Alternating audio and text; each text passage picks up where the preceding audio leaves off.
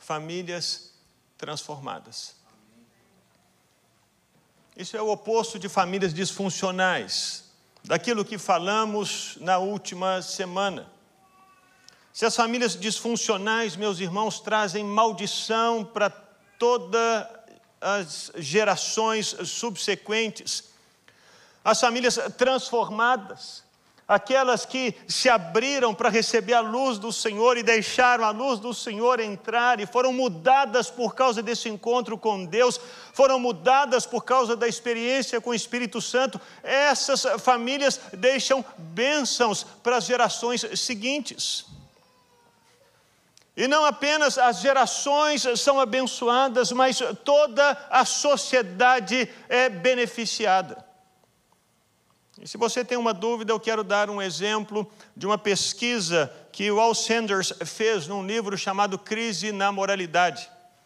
Nesse livro, ele fez uma comparação entre dois homens, entre um homem chamado Max Hughes, que era um ateu, e era contemporâneo de um outro homem chamado Jonathan Edwards, que era um pastor, um teólogo, um homem de Deus, a quem o Senhor usou para trazer muitos avivamentos a essa nação. Os dois viveram na mesma época, no mesmo país, eram contemporâneos, eram conterrâneos de cidade, mas tiveram futuros diferentes. O Max Hughes, ateu, viveu uma vida ímpia, casou-se com uma mulher ímpia, e dentro dessa pesquisa, eles mapearam a história de 567 descendentes desse homem. Desses 567, 310 morreram como indigentes. 150 foram criminosos. Sete se tornaram assassinos. 100 foram alcoólatras. E mais da metade das mulheres se tornaram prostitutas. O legado dessa família disfuncional foi gigantesco. E afetou gerações e gerações.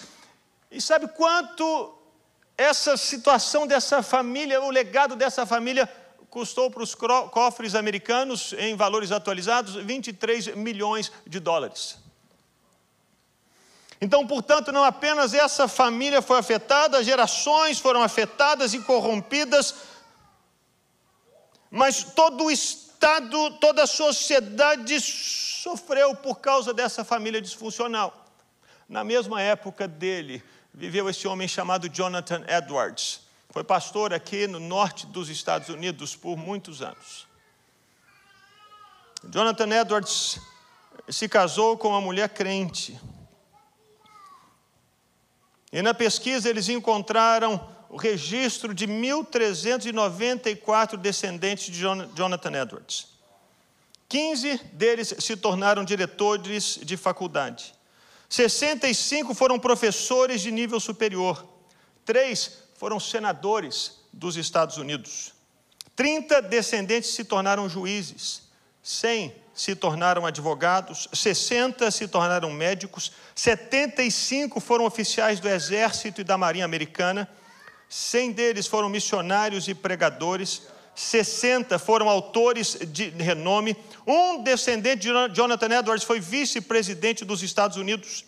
80 se tornaram funcionários públicos, 295 fizeram curso superior, e alguns deles se tornaram governadores de estados e diplomatas. Sabe qual foi o custo deles para a sociedade? Zero.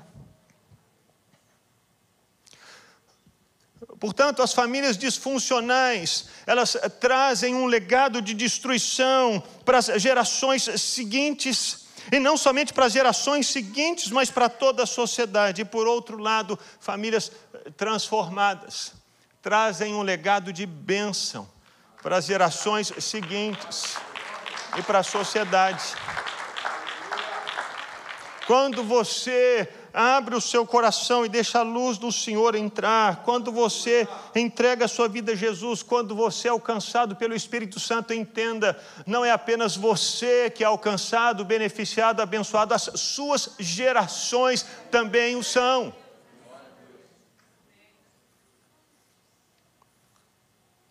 Mas como essa transformação acontece? Esse é o tema de hoje. Eu entendo, meus irmãos, que a transformação de uma família acontece com o derramar do Espírito Santo, com uma experiência com o Espírito Santo. Enquanto eu buscava do Senhor um texto para essa noite, essa noite em que nós nos lembramos do derramamento do Espírito Santo, eu fui percorrendo famílias da Bíblia, famílias abençoadas, famílias que foram transformadas, e eu cheguei no texto de Atos 2. Porque em Atos 2 nós vemos que o cumprimento da promessa de Deus, do derramamento do Espírito, tem a ver com famílias, famílias transformadas. Então, abra sua Bíblia em Atos 2, versículos 17 e 18. Você conhece a história.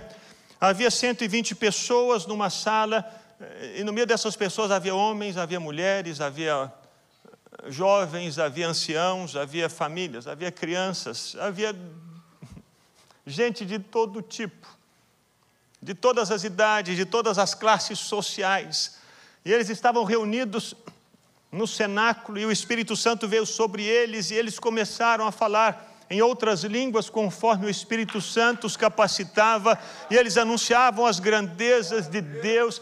E de repente as pessoas em Jerusalém ouviram aquele som e, e correram para saber o que estava acontecendo, que barulho é esse? Eles estão bêbados, só pode, essa alegria de gente bêbada. E Pedro disse: Não, não, não, não tem ninguém bêbado aqui, porque são nove horas da manhã. O que está acontecendo aqui é o que Deus falou por intermédio do profeta Joel. E então Pedro resgata esse texto da Bíblia que tem a ver com a restauração das famílias. E diz a palavra de Deus nos últimos dias. Diz Deus. Podemos ler todos juntos? Nos últimos dias, diz Deus: derramarei do meu espírito sobre todos os povos. Os seus filhos e as suas filhas profetizarão os jovens terão visões, os velhos terão sonhos. Sobre os meus servos e as minhas servas derramarei do meu espírito naqueles dias, e eles profetizarão.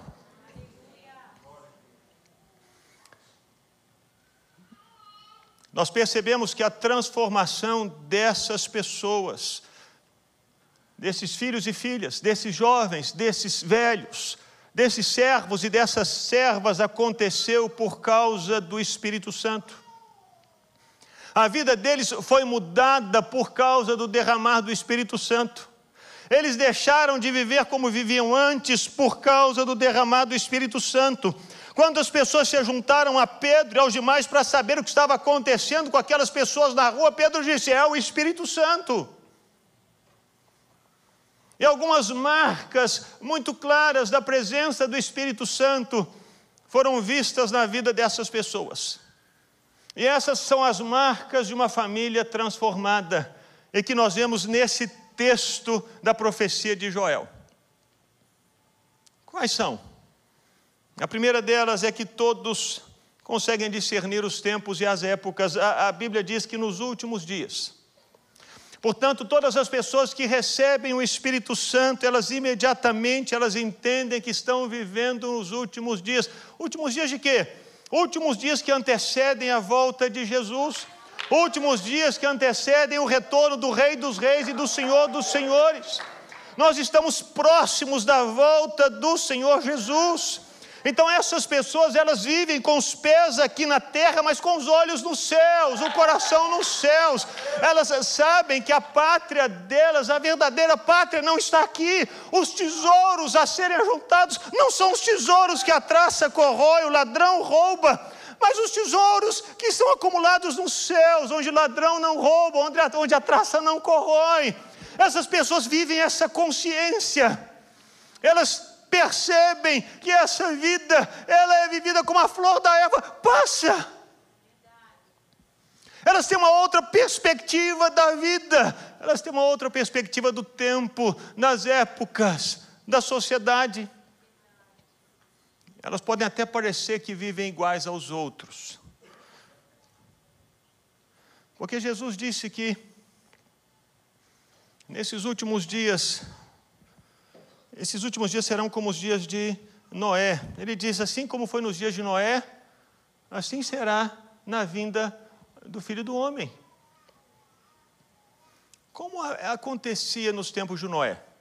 Jesus disse: o povo vivia comendo, bebendo, casando-se e sendo dado em casamento. Você acha que Noé comia? Ou ele ficou em jejum 100 anos? Ele comia, ele bebia. Os filhos de Noé se casaram. Portanto, Noé aparentemente vivia como todas as pessoas da sociedade dele viviam, mas com uma diferença: os olhos dele estavam no Senhor, na palavra do Senhor, e por isso ele estava construindo aquela arca. E quando o Senhor Deus falou com Noé, chegou o momento, Noé entrou na arca e ninguém percebeu. Por quê? Porque ninguém estava atento à voz do Senhor, mas Noé sabia os dias estão chegando. E Jesus disse que nos dias da vinda do Filho do Homem vai acontecer do mesmo jeito. Apenas aqueles que estiverem atentos, apenas aqueles que estiverem alertas, apenas aqueles que estiverem com os pés nessa terra, mas o coração nos céus, vão perceber a vinda do Senhor. E as pessoas que receberam o Espírito Santo sabem: se eu tenho o Espírito Santo é porque os últimos dias chegaram. Eles chegaram. E onde que o meu coração deve estar? Onde a minha força deve estar? Onde a minha disposição deve estar? O que, que eu preciso fazer? Como devem ser os meus planos?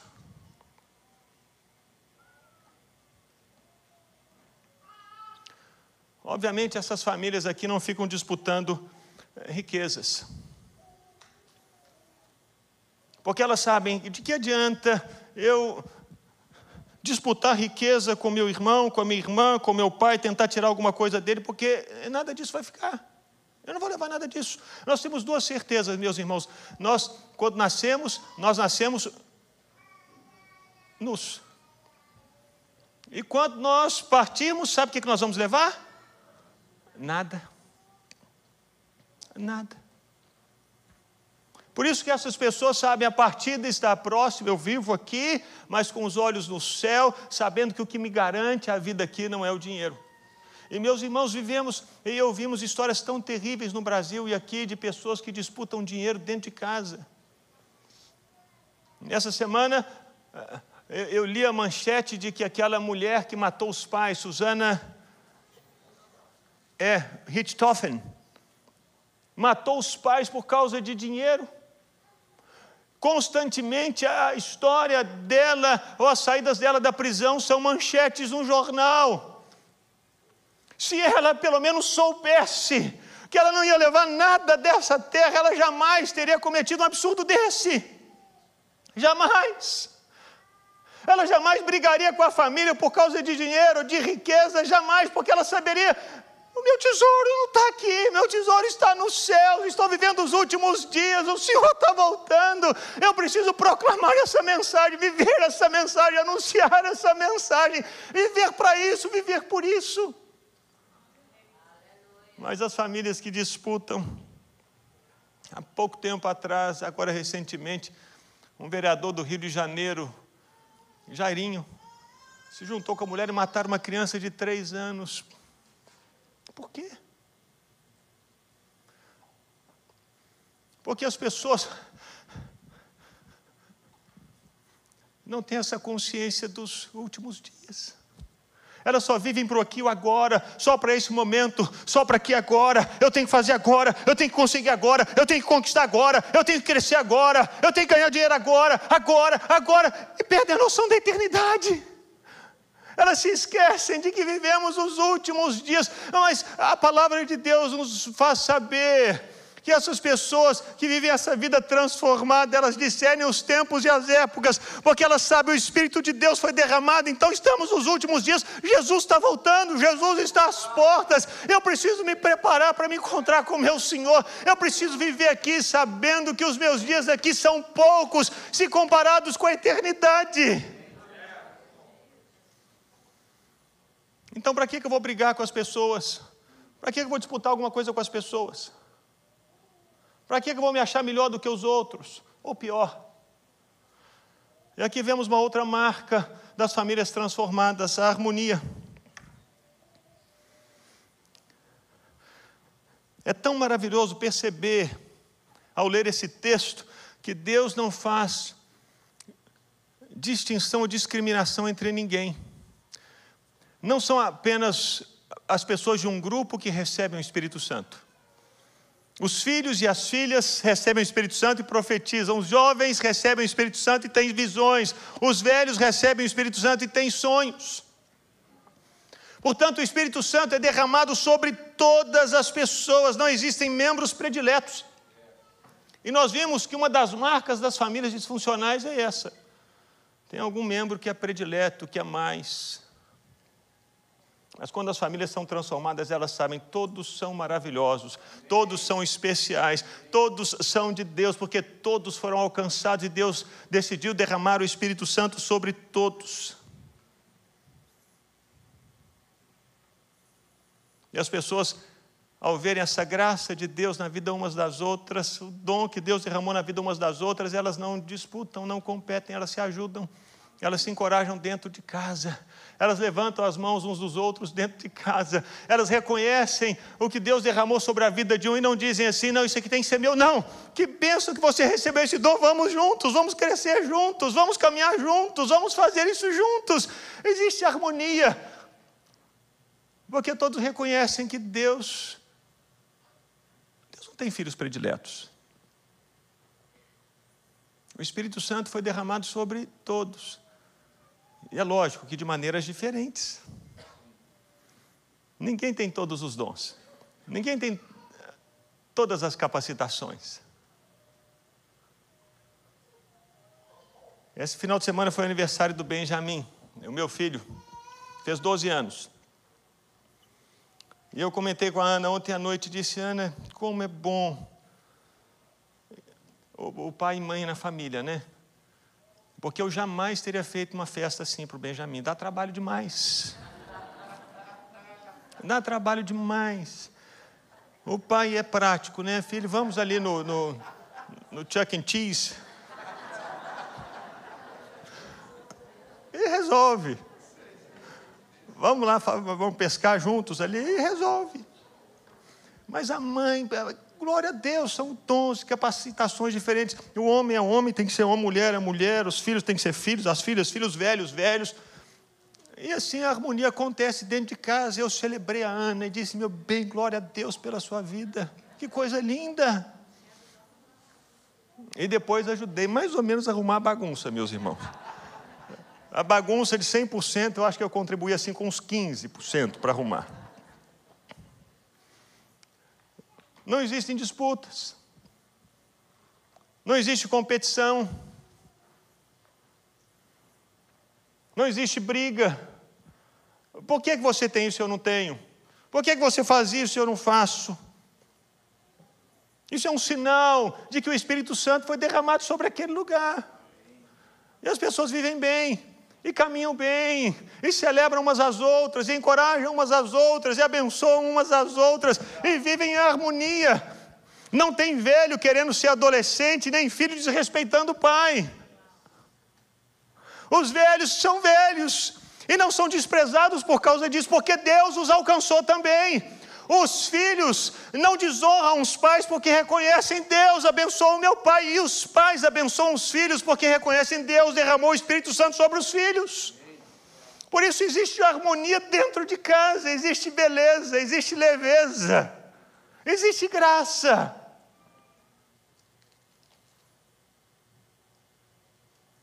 Isso é um sinal de que o Espírito Santo está presente ali. Essa graça e esse reconhecimento do que Deus fez na vida de cada um. E todos falam a mesma língua, todos falam a mesma coisa. Como nós vimos no versículo anterior e agora, em Atos 18, a ênfase é eles profetizarão. E o que é profetizar aqui nesse texto? Lucas fala em alguns versículos anteriores: Nós os ouvimos declarar as maravilhas de Deus em nossa própria língua.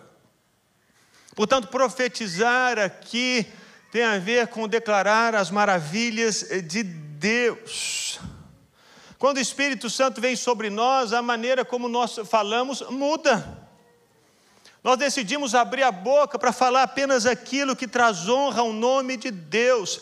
As nossas conversas, elas se tornam edificantes. Os outros que ouvem são consolados, são encorajados, são edificados, são abençoados. As pessoas saem cheias, elas saem alegres, elas saem leves e elas percebem a graça e a unção de Deus sobre a sua vida, sobre a sua casa. Elas sabem, ah, o seu filho parece tanto com você, ele fala assim parecido com você. Transmite graça à sua filha, à sua esposa, ao seu marido, o seu pai, uau! Existe essa identidade, essa harmonia no falar. Ao invés de, de falarmos das falhas dos outros, nós falamos do sacrifício de Jesus em favor de todos nós. Ao invés de dizer assim, mas esse irmão é isso, é isso, é isso, a gente se lembra assim, é por isso que Jesus morreu por ele. Oh, glória! Uma irmã uma vez foi falar do Isaac, mas o Isaac, falei assim, minha irmã, mas o Isaac tinha três anos de idade, né? Pastor, seu filho, eu falei assim, é, me, me ajuda em oração, ele ainda não teve encontro com Jesus, mas quando ele tiver, você pode ter certeza. É por isso que Jesus veio, para ele ser transformado, me ajuda em oração, minha irmã. As nossas palavras são essas. Se alguém vem falar de críticas dos outros, nós falamos é do poder de Deus. Não vamos falar dos outros, vamos falar do que Deus fez, do que Deus faz, do que Deus realiza, dos milagres dele, da glória dele. A maneira de falar muda. Abrimos a boca para anunciar as coisas que Deus fez, nós apontamos para Deus, para Deus da história, para os milagres dele. Esse é o significado do profetizar declarar as maravilhas do Senhor, isso dentro de casa.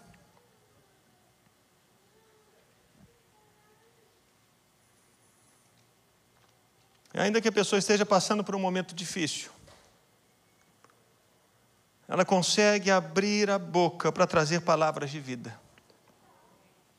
Porque o Espírito Santo dentro dela a impulsiona a abrir a boca para trazer bênção, para trazer vida para trazer esperança. Quando o apóstolo Paulo estava num navio quase naufragando, ele se chegou para as pessoas ali e disse assim: gente, fica tranquilo. O anjo de Deus a quem eu sirvo apareceu para mim essa noite e Deus disse que eh, ninguém vai morrer. Você imagina? Um navio já uns sete dias no mar, e chuva, e navio quebrando, e falta de comida. E Paulo, gente, fica tranquilo, tranquilo, está tudo bem. Como que ele conseguiu se posicionar dessa maneira em uma situação difícil? Você acha que é Paulo por Paulo? Óbvio que não. É Paulo cheio do Espírito Santo que conseguiu se posicionar ali e conseguiu trazer bênção e tranquilidade e paz àquelas pessoas desesperadas no navio. E ele conseguiu fazer isso porque ele decidiu se posicionar diante de todos a partir daquilo que Deus havia falado com ele no secreto. E essa é uma outra marca. As pessoas vivem na luz, andam na luz, compartilham o que Deus fala no secreto em público. Paulo ouviu do anjo de Deus e não guardou para ele, dizendo assim: Não, Deus, esse povo aqui eu estou preso, não vou falar nada, deixa ele sofrer mais um pouquinho. Hum, só mais um pouquinho, Deus, deixa. Eu sei que o Senhor vai salvar, mas deixa ele sofrer, porque eu sofri demais. Não, essa não foi Paulo, esse não foi Paulo. Imediatamente ele colocou para fora aquilo que Deus havia revelado para ele. E ele disse para as outras, para todo mundo: Eu sou um servo do Deus Altíssimo. Ele não se calou, ele não foi um agente duplo, ele não foi um duas caras, ele disse: Eu sirvo a Deus, e eu estou me posicionando aqui para dizer assim: que eu sirvo a Deus, e Deus se revelou a mim, mandou um anjo e me veio, me disse para falar isso, isso, isso com vocês. O que Paulo fez foi o que Pedro fez aqui em Pentecostes. Eles receberam o Espírito Santo no cenáculo e a palavra de Deus nos diz que Pedro se levantou com os onze, mesmo em Jerusalém, no lugar onde Jesus havia sido preso, havia sido morto, havia sido sepultado, havia sido perseguido. Pedro se levantou com os onze e disse: ah, Nós não podemos ficar calados em relação àquilo que nós vimos e recebemos de Deus. Eu vou compartilhar com vocês aquilo que Deus fez conosco lá no cenáculo, lá no secreto. Eles não se portaram como agentes duplos, eles não se portaram como agentes secretos. Aquilo que eles viviam em casa, eles viviam na praça pública. Aquilo que eles recebiam no secreto, eles de Deus, eles abriam a boca para anunciar para todos. Eles não se esconderam, não se deixaram dominar pelo medo. Eles eram verdadeiros e andavam na luz. Quando certa vez os, os, as autoridades disseram para Pedro e João: cala a boca, vocês não podem falar mais de Jesus. O que, que eles disseram? Nós não podemos deixar de falar daquilo que nós vimos e ouvimos. Não podemos. Antes importa obedecer a Deus do que aos homens. Não podemos. Não podemos fingir que não sabemos. Não podemos fingir que não recebemos. Não podemos fingir que não tivemos um encontro com Deus. Não podemos fingir que a nossa vida é do mesmo jeito, porque não é. O Espírito Santo veio sobre nós. E nós precisamos falar, precisamos anunciar, e precisamos viver essa verdade em todas as esferas da vida. E meus irmãos, muitas pessoas, infelizmente, acabam vi vivendo numa família disfuncional, porque as famílias não andam na luz. Às vezes as conversas de dentro de casa são uma e as conversas fora de casa são outra.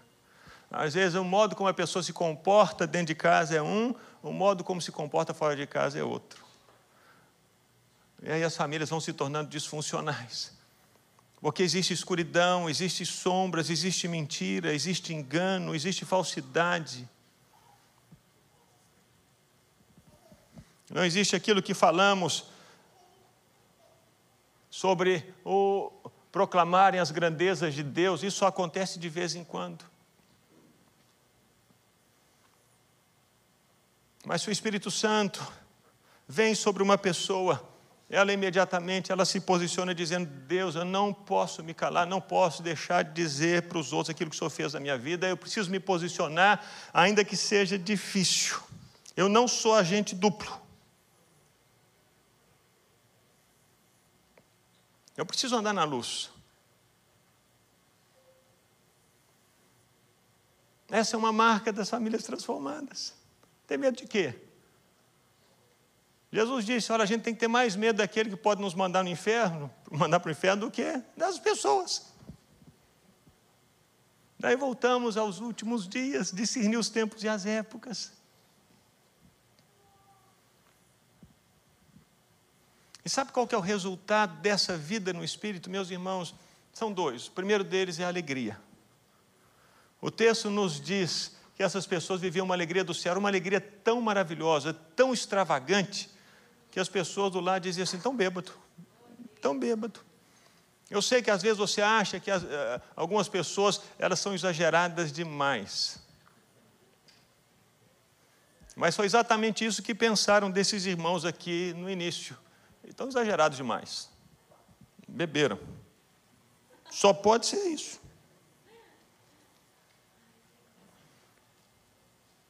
Essa alegria que não se contém, essa alegria indizível, essa alegria cheia de glória, é essa alegria produzida pelo Espírito Santo que não depende das circunstâncias, não depende dos contextos, não depende das situações, não depende dos dias escuros, porque ela não vem por meio daquilo que esse mundo produz, ela vem do céu, ela vem de Deus, ela vem do Espírito Santo e está dentro do coração daqueles que disseram: Sim, Jesus, Tu és o meu Salvador e o meu Senhor. Você certamente se lembra da história de Paulo e Silas, estavam presos. O que, é que eles faziam na prisão de Filipos?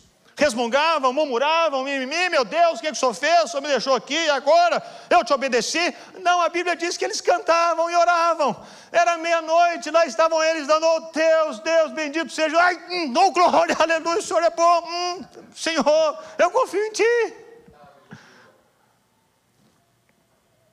Eles cantavam e oravam à meia-noite com as costas, costas marcadas pelos açoites, os pés no tronco, mas o testemunho deles era ouvido por todas as pessoas dentro da prisão, e eles reconheciam esses homens, ou são muito loucos, ou são diferentes, tem algo na vida deles. O que, é que eles beberam? Como assim? E é esse mesmo Paulo que foi preso na, em Filipos e estava encarcerado ali, que escreveu para os filipenses uma carta dizendo: Alegrai-vos no Senhor. Outra vez digo: alegrai-vos. Quando Paulo escreveu essa carta, ele estava também preso. Essas pessoas vivem uma alegria diferente. Essas famílias vivem uma alegria que as pessoas não entendem. Como que essa pessoa vivendo tantas lutas, tantas pressões, tantas dificuldades, tantas afrontas, como ela consegue ficar de pé? Como ela consegue expressar alegria? Como ela consegue dar a paz do Senhor? Como ela consegue trazer uma palavra de esperança para alguém? Como ela consegue encorajar, encorajar a fé do outro? Como ela consegue seguir adiante? Meus irmãos, a única resposta é o Espírito Santo. Ele é quem produz essa alegria. E essa alegria que em algumas ocasiões ela é tão extravagante que os outros dizem ficou doido.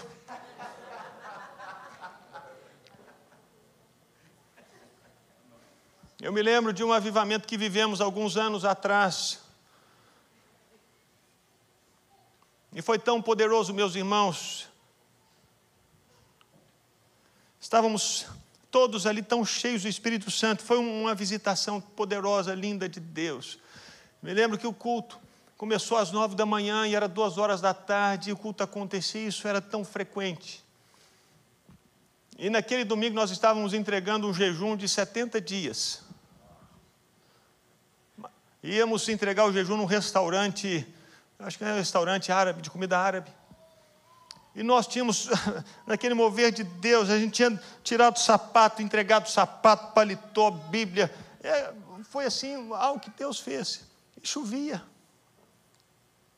E meus irmãos, todos nós saímos da igreja, debaixo da chuva, dançando. Parecia louco tão gostoso, tão gostoso. Chegamos num restaurante e só conseguimos falar das grandezas de Deus. Não tinha espaço para mimimi, para reclamação, para chateação. Não, o coração estava cheio. Cheio. Me lembro que o pastor Márcio fez um, um, um, voto, houve uma situação tão ruim com uma pessoa. Ele falou: Meu Deus, essa pessoa conviveu conosco tanto tempo aqui e fez isso. E ele tirou os sapatos.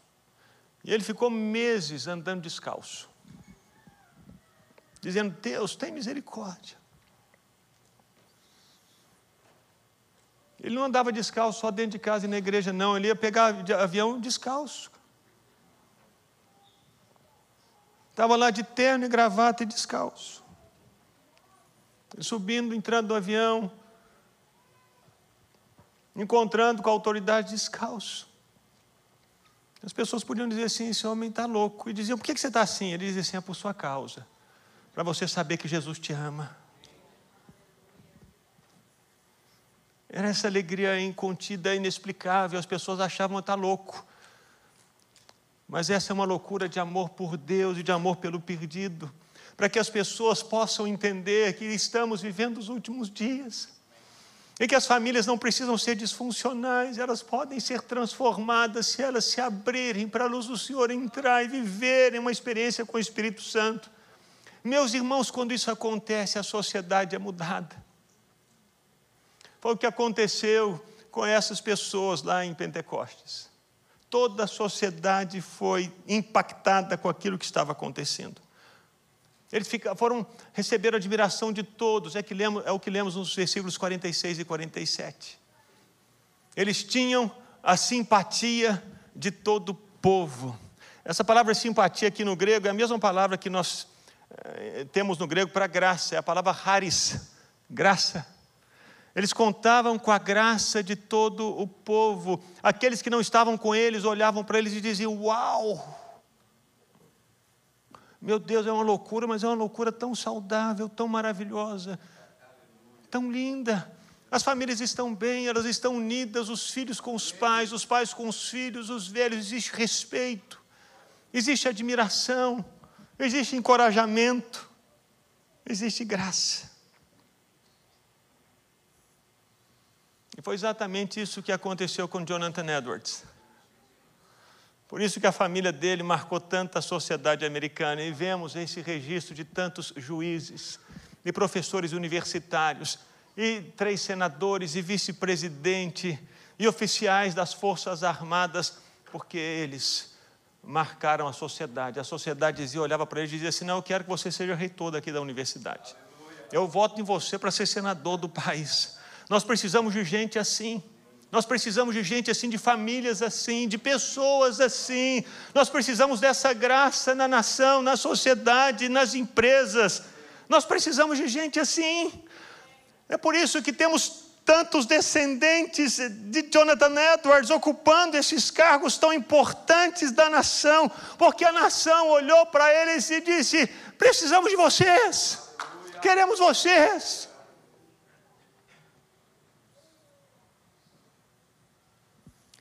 E tudo isso Deus faz quando nós nos abrimos para a luz entrar. E meus irmãos, a única coisa que precisamos fazer é nos encher do Espírito Santo. Só isso. E dizer, Senhor, me encha com o Espírito. Senhor, eu preciso. Alcança a minha casa, alcança a minha família, alcança os meus filhos.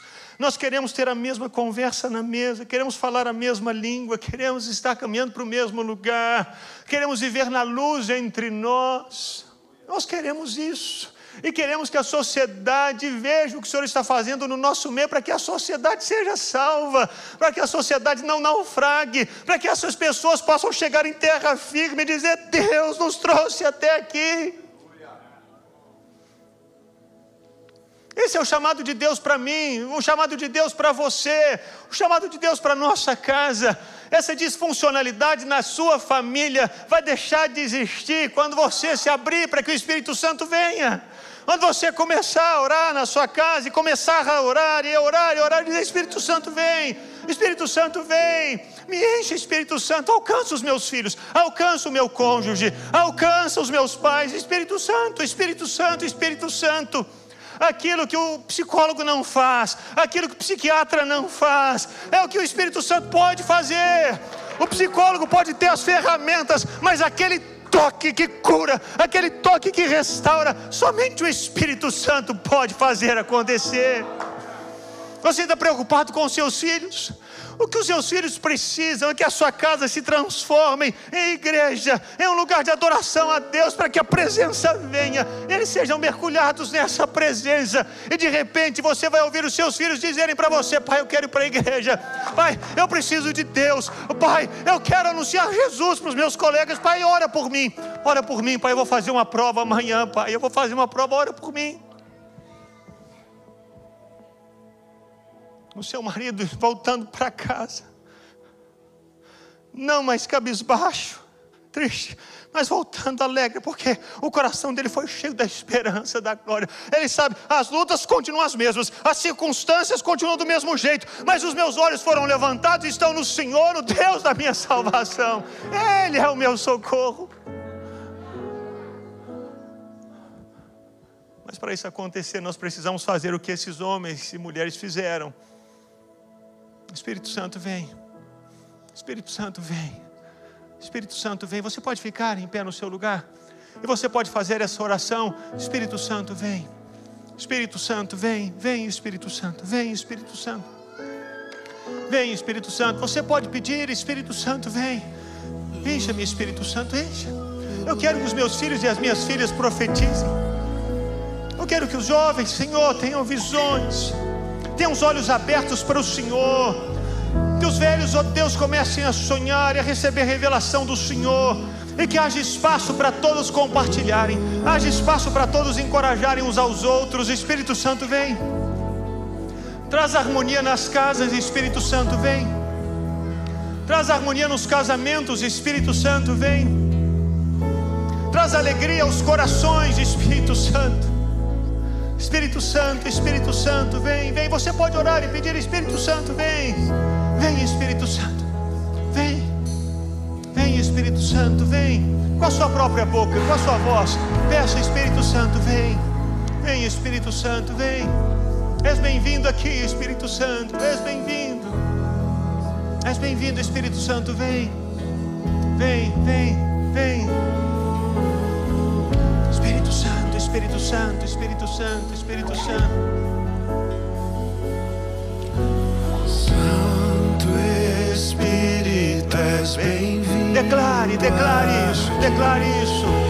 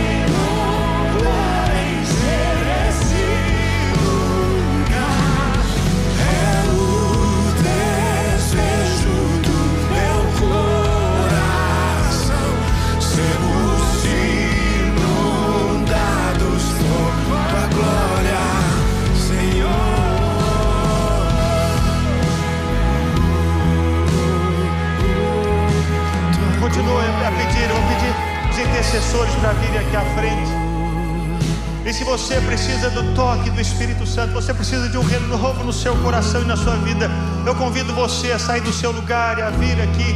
E nós vamos orar por você. Talvez você não esteja conseguindo orar por você mesmo. Está travado, está travado, não consegue sair, não consegue se mover. Vem que nós queremos orar por você enquanto continuamos essa ministração no nome de Jesus.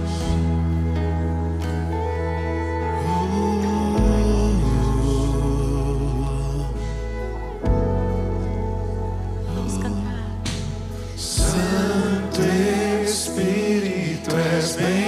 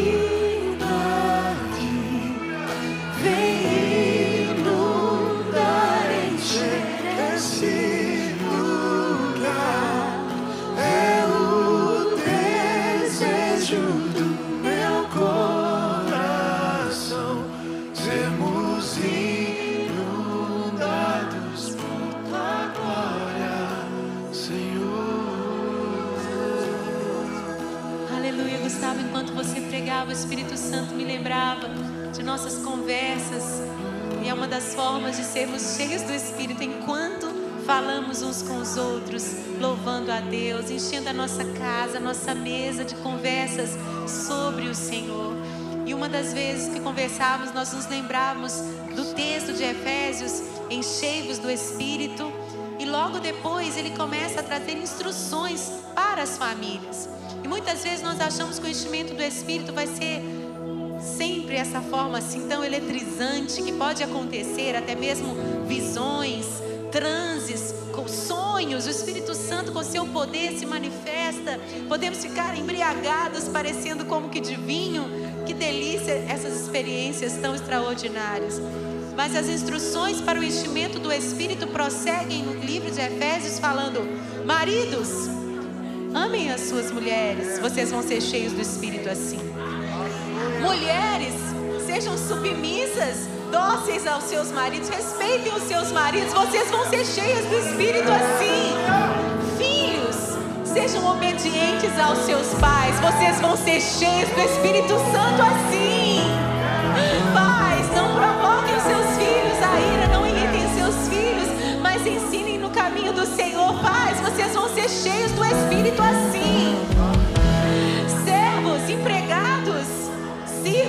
Aos seus patrões, façam certo não apenas quando vocês estão diante da vista deles, mas trabalhem como para o Senhor. Vocês vão ser cheios do Espírito Santo assim. Patrões, me- mestres, não oprimam os seus empregados. Vocês vão ser cheios do Espírito Santo assim. É a nossa vida diária. Quantos querem ser cheios do Espírito Santo todo o tempo? É uma fonte inesgotável, é uma fonte que não acaba, que não está só aqui nessa igreja, ambiente tão maravilhoso, que não está somente nas vigílias, nas reuniões de oração, é tão gostoso, mas que está nos enchendo, que está fluindo, está jorrando, enquanto vivemos a nossa vida diária. Vamos cantar mais uma vez? Erga suas mãos e peça a Ele. Vamos lá. Santo Espírito,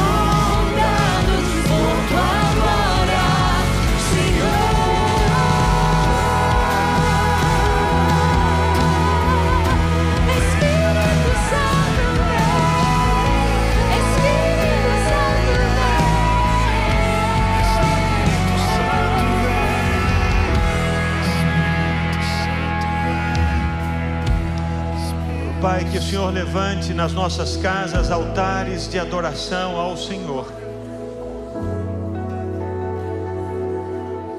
E que sejamos transformados e a nossa família seja abençoada e as nossas gerações sejam abençoadas no nome de Jesus.